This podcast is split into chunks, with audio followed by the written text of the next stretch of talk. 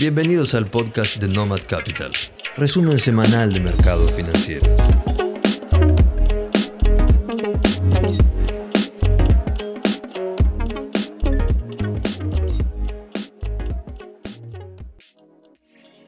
Los mercados se movieron esta semana al ritmo de dos grandes temas.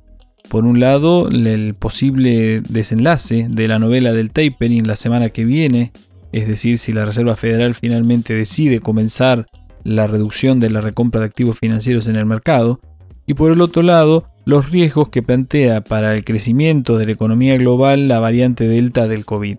El ida y vuelta constante que llevamos en las últimas semanas alrededor de estos temas ha llevado a los mercados a operar en un régimen de volatilidad bastante elevado. Las primeras preocupaciones de la semana vinieron del lado de China, donde se conocieron las estadísticas económicas del mes de julio. Por un lado, los gastos en capital fijo vieron un aumento de un 10.3%, cuando el mercado había estimado una suba de un 11.3%. A su vez, el índice de producción industrial subió un 6,4% versus un 7,8% que es lo que estimaba el mercado, y por el otro lado las ventas minoristas tuvieron una suba de un 8,5% versus un 11,5% que es lo que se esperaba. Esta diferencia entre los valores reales y los valores estimados por el mercado está mayormente explicada por los diferentes cierres que ha llevado adelante, las restricciones que ha llevado adelante el gobierno chino ante el avance de la pandemia de COVID, específicamente de la variante Delta, en ese país en los últimos meses. Y como si la pandemia de COVID no fuera suficiente, el gobierno chino sigue adelante con sus políticas de intervención y de regulación de las empresas de ese país. Esta semana se dio a conocer un nuevo paquete de regulaciones para las empresas tecnológicas específicamente orientadas al manejo y control de los datos que recaban de sus usuarios. Y por otro lado, el Partido Comunista, es decir, el partido de gobierno de China, dio a conocer un comunicado donde expresaba que piensan seguir adelante con su política de redistribución de riqueza, restringiendo los ingresos que ellos consideren irrazonables. Por otro lado, afirmaban también que planean llevar adelante un aumento general de salarios para expandir la clase media y que están analizando la posibilidad de imponer un impuesto a la propiedad que no existe actualmente en ese país. La conjugación de los efectos de la pandemia de COVID y de estas medidas antimercado que está llevando adelante el gobierno chino impactó fuertemente en la cotización de las acciones de las empresas de esa nacionalidad, llevando a que el MCHI, el ETF que rastrea este, los mercados accionarios chinos, haya caído más de un 7% en la semana. Pasando a los Estados Unidos, la noticia más relevante al inicio de la semana fue que se dieron a conocer las minutas de la reunión del directorio de la Reserva Federal de los Estados Unidos. De estas minutas se desprende que la mayoría de los integrantes de la Reserva Federal acordaron que puede comenzar este mismo año la disminución en el ritmo de compra de bonos y de activos respaldados por hipotecas en el mercado. Esta decisión se sustenta en que para la mayoría de ellos ya se ha logrado suficiente avance con respecto al logro de su meta de inflación del 2.5% anual, y que por otro lado, si bien todavía no se ha logrado el pleno empleo, también se ha avanzado bastante en la recuperación del mercado laboral norteamericano. Igualmente, si bien de estas minutas se desprende que aparentemente habrían llegado a un acuerdo con respecto al inicio del tapering, de las mismas se revela una amplia gama de opiniones alrededor de cuál sería la composición, el timing y la velocidad de este tapering. Sin embargo, el punto más interesante para destacar es que todos parecen estar de acuerdo en que ya se alcanzó el objetivo que la Fed se había planteado con respecto a la inflación y que todavía falta realizar más progresos en el área del desarrollo del mercado de trabajo y por otro lado se encargaron de dejar en claro que la primera modificación en la política monetaria de la Fed va a venir por el lado de la reducción de la compra de activos y no así por la modificación en la tasa de interés. En palabras del propio Jerome Powell, la Fed se encuentra en proceso de guardar sus herramientas de intervención, pero todavía falta para que los Estados Unidos vuelvan a tener los indicadores económicos previos al COVID. Ante esta confirmación de que la intervención monetaria de la Fed puede reducirse en un plazo relativamente corto, los mercados reaccionaron a la baja, tanto durante el lunes, martes y miércoles. Hacia el mediodía del día jueves, el S&P 500 había acumulado una caída del 2% en la semana. Al parecer, este comportamiento de los inversores y de los mercados no agradó a la Reserva Federal, y el viernes a primera hora realizó declaraciones Robert Kaplan, presidente de la Reserva Federal de Dallas. Teniendo en cuenta que Kaplan fue el primero en sugerir que el inicio del tapering debería realizarse este mismo año, su opinión tiene especial importancia frente a la de sus pares. Pero sin embargo, en esta ocasión declaró que está dispuesto a ajustar su opinión sobre el comienzo del tapering este mismo año si se detectara que la variante Delta comienza a disminuir el ritmo de crecimiento de la demanda en la economía.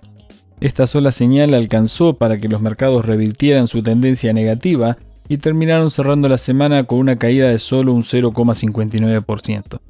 Más allá de la coyuntura de las minutas de la Fed o las declaraciones de Kaplan, el análisis de los datos macroeconómicos de la semana nos dejan dos buenas noticias a nuestro parecer. Por un lado, los datos de ventas minoristas en Estados Unidos vinieron por debajo de lo que se estimaba, con una caída del 1.1% cuando el mercado esperaba una caída de solo el 0.3%. Y lo que es más interesante todavía, las ventas minoristas subyacentes, es decir, desestacionalizadas, nos da una caída del menos 0,4% cuando se esperaba una suba de un 0,1%. Ante esta realidad, las previsiones de venta de la industria minorista se ubican ahora en un 1% negativo cuando se estimaban en un menos 0,1, es decir, casi flat.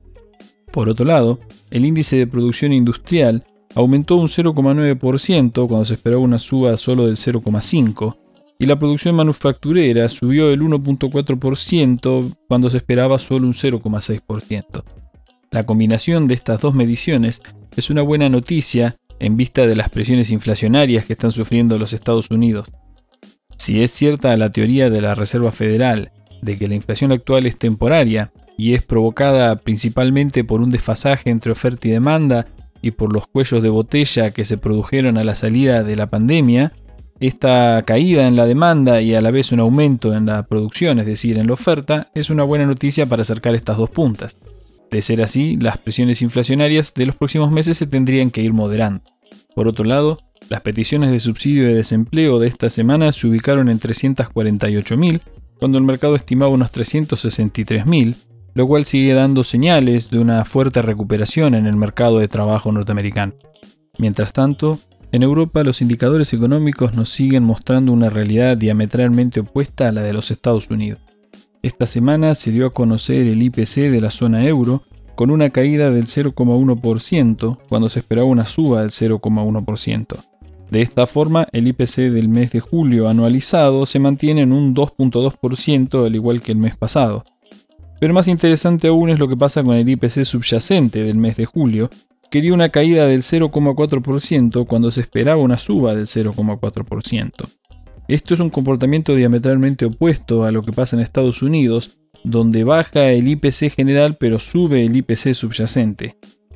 Sin embargo, en Alemania, principal país productor de la zona euro, el índice de precios a la producción del mes de julio dio una suba del 1,9% cuando se esperaba solo una suba del 0,8%, y el índice de precios a la producción anualizado nos da una suba del 10.4% cuando se esperaba una suba del 9.2%.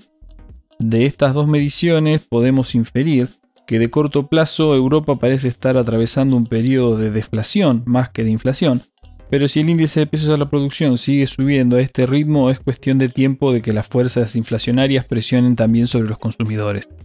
Si hacemos un rápido repaso por el comportamiento de los mercados globales en la semana, podemos ver, como dijimos, que el S&P 500 de los Estados Unidos cerró la semana con una caída de un 0,59%, el Nasdaq cayó un 0.29% y el Dow Jones perdió un poco más de un 1.10%.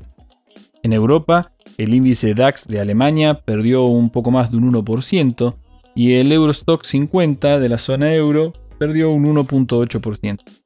Los movimientos más interesantes no estuvieron tanto en los índices bursátiles, sí en los índices de volatilidad como es el VIX que terminó cerrando la semana en 18.56, un 20% por encima del valor que había registrado el viernes pasado. El petróleo tuvo una semana especialmente negativa, con una caída de casi el 9%, motivada mayormente por los temores a un freno en la recuperación económica a nivel global por la pandemia de COVID y la variante Delta. Por último, el dólar se fortaleció a nivel global frente a una canasta de monedas que componen el índice DXY, llegando a un valor de 93.56, un 1,12% por encima del cierre de la semana pasada, y llegando al nivel más alto desde noviembre del 2020, cuando se confirmó la victoria de Joe Biden como presidente de los Estados Unidos. Este movimiento del dólar es especialmente peligroso para los mercados emergentes y para los commodities, y de eso vamos a hablar en el próximo bloque.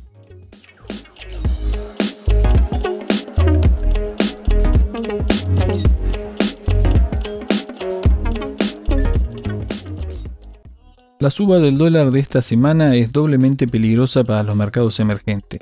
Por un lado, los complica por el lado comercial, ya que al apreciarse el dólar contra las monedas de sus países altera los términos de intercambio. Pero más grave aún es que la mayoría de estos países son exportadores de materias primas, de commodities, que ven afectados negativamente sus valores cuando sube el dólar. Esta semana fue muy dura para todos los commodities. El cobre perdió un 5.7%, la soja cayó un 6%, el trigo terminó cayendo casi un 4,5% y el maíz perdió más de un 5%. Esta caída del precio de los commodities fue una de las razones por las cuales el desempeño de los mercados financieros emergentes de la semana fue muy mala. El índice EEM de emergentes perdió un 4,3%, aunque mayormente motivado por la caída de las empresas chinas.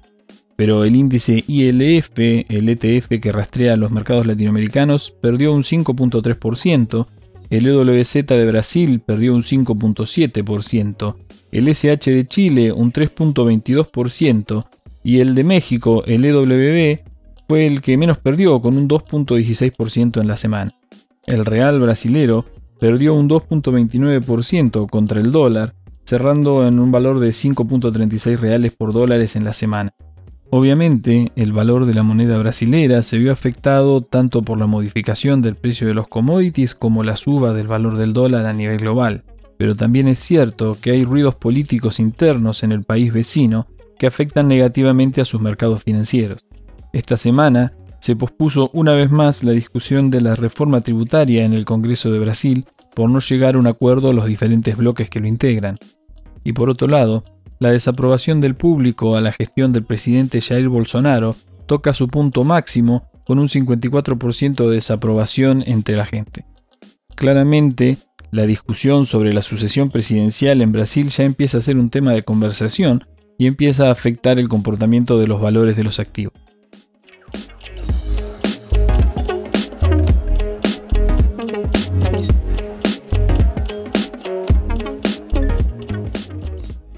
En Argentina tuvimos otra semana negativa para los mercados, aunque en esta ocasión podemos echarle la mayor parte de la culpa a los mercados globales. Tanto la suba del dólar como la caída de los commodities afectaron negativamente a todos los mercados emergentes y Argentina no fue la excepción. La curva de bonos soberanos en dólares argentinos registró caídas de entre el 1,5 y el 2% a lo largo de la semana, y el índice Merval medido en dólares terminó marcando una caída de un 3.56% comparado con el cierre de la semana anterior. El mercado del dólar contado con liquidación, ya muy reducido gracias a las intervenciones de la semana pasada del Banco Central, terminó registrando una suba marginal de un 1.33% hasta un valor cercano a los 180 pesos en promedio. Esta semana conocimos el indicador de actividad económica del mes de junio, con una suba del 2.5% comparado con el mes de mayo, una buena noticia. Pero por otro lado, si observamos el mismo indicador anualizado al mes de junio, nos da una suba de un 10.8%, cuando a esta altura se estimaba una suba del 16%. Por otro lado, la buena noticia fue que la balanza comercial continúa siendo positiva, con un saldo de 1.537 millones de dólares. Esta semana también se llevó a cabo una nueva licitación de deuda por parte del Tesoro, que se puede considerar buena ya que terminó cubriendo todos los vencimientos que vencían. De esta forma, se está cerrando el mes de agosto con un rollover del 107%. Pero si bien en la visión global es una buena noticia que el Tesoro pueda renovar todos sus vencimientos, si vamos un poco más a detalle, vamos a ver que en realidad el perfil de vencimientos es lo que se está complicando. La licitación de esta semana se concentró básicamente en instrumentos de duration baja, es decir, no mucho más allá del mes de octubre, y el Tesoro tuvo que convalidar una pequeña suba en la tasa de interés de las leyes más cortas, de 50 puntos básicos, para que el mercado le renueve los vencimientos. Es claro que los agentes de mercado siguen demandando plazos cortos y mayores tasas de interés para renovar la deuda con el Tesoro. Y teniendo en cuenta el elevado déficit fiscal del Estado Nacional, es fundamental la renovación de los vencimientos de deuda en el mercado de pesos local, ya que no tenemos acceso a ningún otro tipo de financiamiento. Toda deuda que no se renueve a través de estos instrumentos va a terminar saliendo obviamente de la emisión monetaria, y ya sabemos lo que significa eso para las expectativas de inflación futura y para el valor del dólar. Por otro lado, conocimos a cuánto ascendió el déficit primario del mes de julio, que fue de 98.500 millones de pesos, mientras que el déficit financiero para el mismo mes fue de 163.000 millones de pesos. De esta forma, el déficit acumulado desde el principio del 2021 hasta la fecha es de 677.000 millones de pesos o el equivalente a un 1.6% del PBI. Si bien se trata de un valor muy alto, es un buen número teniendo en cuenta que el ministro de Economía, Martín Guzmán, incluyó en el presupuesto un déficit del 4,5% del PBI anual, que durante los primeros meses del 2021 se haya acumulado solamente un 1.6% del PBI, nos da una idea de que incluso aumentando el gasto electoral que va a venir en los próximos meses, es probable que no alcancemos ese valor del 4,5 y es una buena noticia para las cuentas nacionales.